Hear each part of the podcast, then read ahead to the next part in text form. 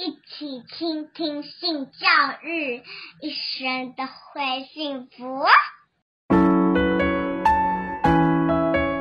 嗨，大家好，我是林燕青，欢迎收听倾听性教育。在上一次，我跟大家谈到了一位青少年，他很想交女朋友，现在刚好是另外一位是女生，她才国中二年级，可是呢，已经在交男女朋友了。她有一个很要好的男朋友，她不好意思问老师，也不好意思问爸爸妈妈，就写信来了。她告诉我说，她的男朋友呢，老是要她做一件很不愿意的事，比接吻更过分的事。她又害怕，如果说不的话，男朋友会离开。而且她男朋友还告诉她说：“如果你爱我，你就应该要答应我。”她很恐惧，因为这样，她到底要不要答应他的要求？哇！我看到了写给我的信之后，我也替这个女孩子担心起来。真的，在我们的青少年，确实啊，有一些的互相接近之后。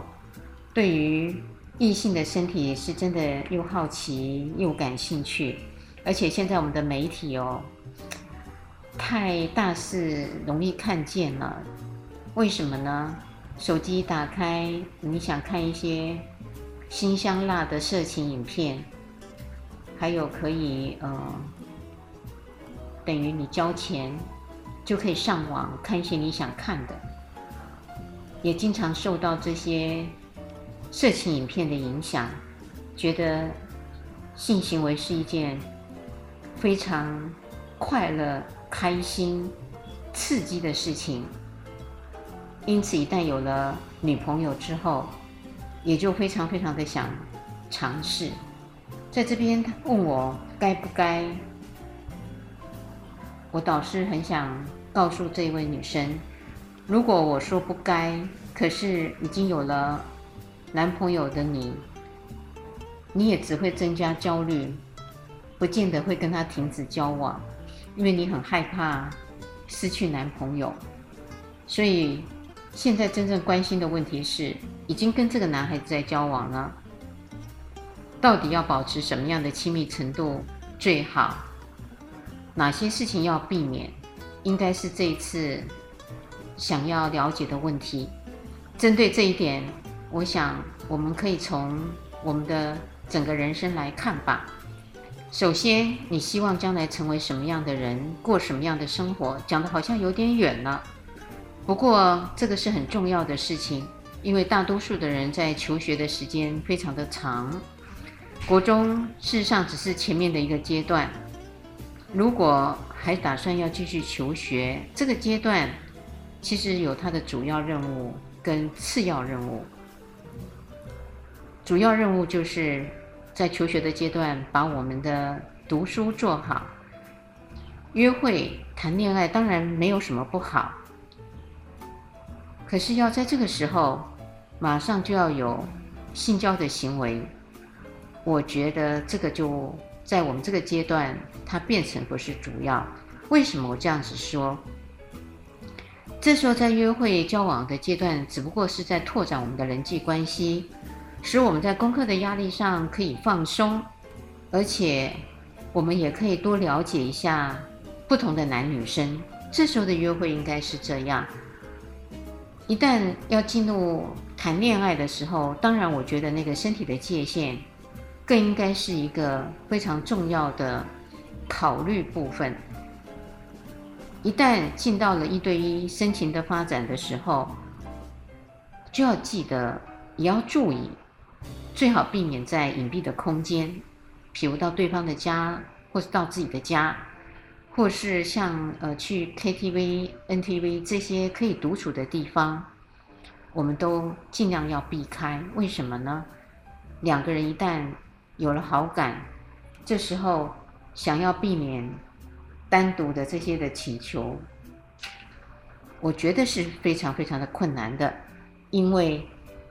你把他带领到了这些独处的地方，无疑的是增高了，也添加了他的性冲动。我们知道，只要发生比接吻更过分的行为的时候，最大的可能性就是向性交的行为去推展了。而且，在国中的阶段，月经来了，表示你的卵巢分泌的卵子已经是成熟了，就有可能会怀孕。这时候的年龄去怀孕，不管是生下孩子或是堕胎。对于身体上的伤害，还有心理上的冲击，都是非常非常的大的，一定是要慎重的。你有权利说不，因为你是你自己的主人，没有一个人可以强迫你做你不喜欢的事情。当然，当你在说不的时候，最好不要去伤害对方的自尊的方式。一旦他告诉你说，你如果爱我，就该答应我。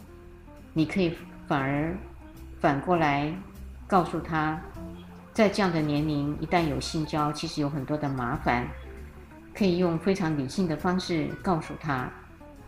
而且这个年龄一旦做了，其实在我们的法律上也不是一个非常好的状况，可以非常坚定而且婉转的拒绝他。告诉他说：“你不希望这个年龄、这个时间点发生性行为。如果他执意要得到你，而且一定要做这种行为，不惜用威胁的话语离开你，我认为这个男孩已经不够尊重你了。所以在这样的情况之下分手，我觉得对你应该是有利的。”因为一个好的男孩是懂得尊重他的女朋友，如果这时候都不懂得尊重的男朋友，其实你可以放他走了。这是一个非常重要的提醒，也希望你听到了我给你的解释之后，你能够非常勇敢的、坚决的告诉你的男朋友，在这样的年龄、这样的阶段。你是不会发生性行为的，也麻烦我们的听众朋友们继续收听、倾听性教育，大家一起来找幸福哦。